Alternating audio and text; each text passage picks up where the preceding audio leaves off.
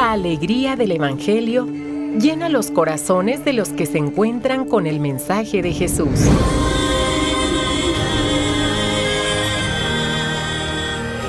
El Evangelio de hoy. El Evangelio de hoy. En voz de Monseñor Sigifredo Noriega Barceló. Escuchemos.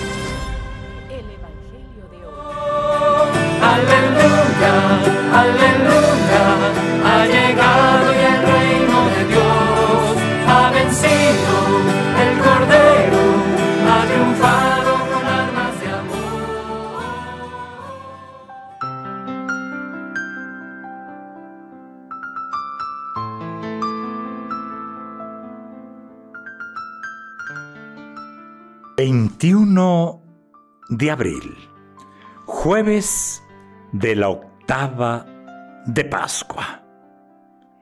...la antífona de entrada de este día... ...todos alabaron, Señor... ...tu poder y tu sabiduría...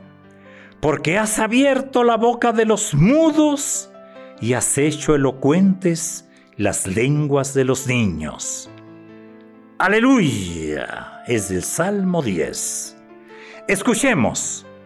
Ustedes le dieron muerte al autor de la vida, pero Dios lo resucitó de entre los muertos. Del libro de los Hechos de los Apóstoles. Del Salmo 8 respondemos, Qué admirable Señor es tu poder. Aleluya y del Santo Evangelio según San Lucas.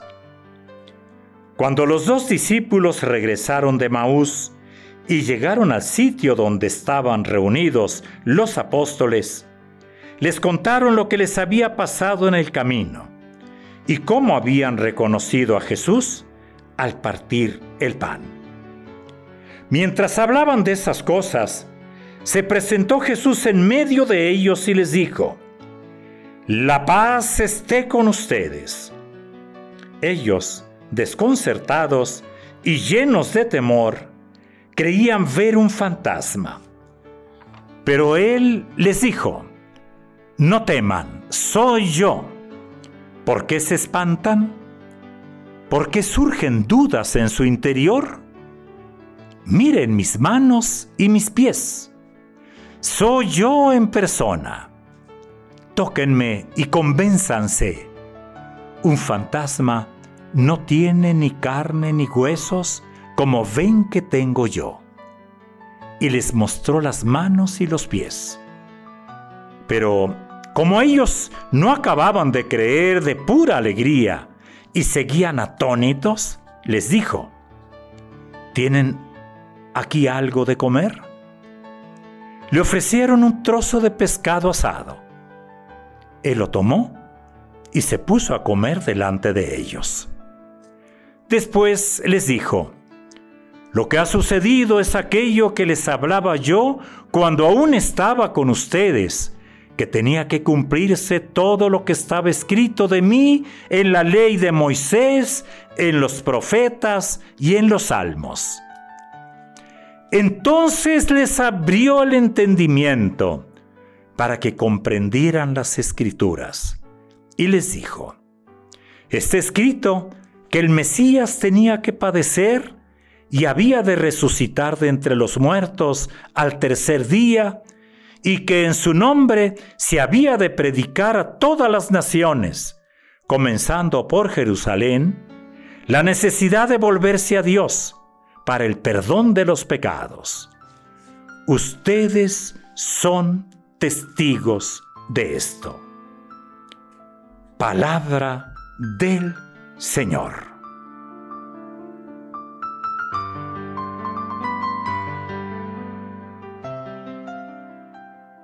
Acabamos de escuchar esta escena del Evangelio que continúa la de ayer. Imaginemos esta realidad. Los discípulos de Maús cuentan a la comunidad lo que han vivido, lo que han experimentado en el encuentro con el resucitado y cómo lo han reconocido al partir el pan. Están en eso. Están en eso. Imaginen la cara, la cara, los ojos abiertos. La boca abierta también. La mente y el corazón abiertos. En ese momento, en ese mismo momento se aparece Jesús. ¿Habrá saludo mejor? ¿Habrá saludo mejor que el que les dio? ¿La paz sea con ustedes? ¿Habrá saludo mejor que el deseo de la paz? No es fácil creer a la primera. Sí, han oído ya mucho. A las mujeres, a estos dos discípulos que están de regreso. Sin embargo, la duda, el miedo, son evidentes en aquellos discípulos. Y Jesús los tiene que calmar. ¿Por qué se espantan? ¿Por qué surgen dudas en su interior? Y Jesús los hace ir a la vida. Y para mí esto es hoy el mensaje para que nosotros vayamos también. Los hace ir a la vida de cada día. Hay dudas, hay temores, sí. Jesús los convence de su nueva realidad. Pero está ahí, come con ellos. Y el fruto de esta aparición es que eh, eh, eh, les abrió el entendimiento al explicarles las escrituras, al explicarles el Antiguo Testamento, Moisés, los profetas, los salmos, como habían anunciado ya, ¿eh? Lo que ahora estaba pasando. Y como los discípulos de Maús en el camino, ahora Jesús les hace ver este grupo ahí reunido eh, el plan de Dios, la unidad del plan de Dios. Eh, no hay Nuevo Testamento sin Antiguo Testamento, diríamos ahora. Y el Antiguo Testamento no sirve de nada si no se completa, no, no, solo se completa, sino si no llega a la plenitud en el Nuevo Testamento. Y es que las promesas de Dios se han cumplido en el resucitado. Y es que la muerte y resurrección del Mesías son el punto crucial de la historia de la salvación. Es el misterio pascual. Por eso fue la importancia, misterio pascual, en la Eucaristía, en los sacramentos, misterio pascual.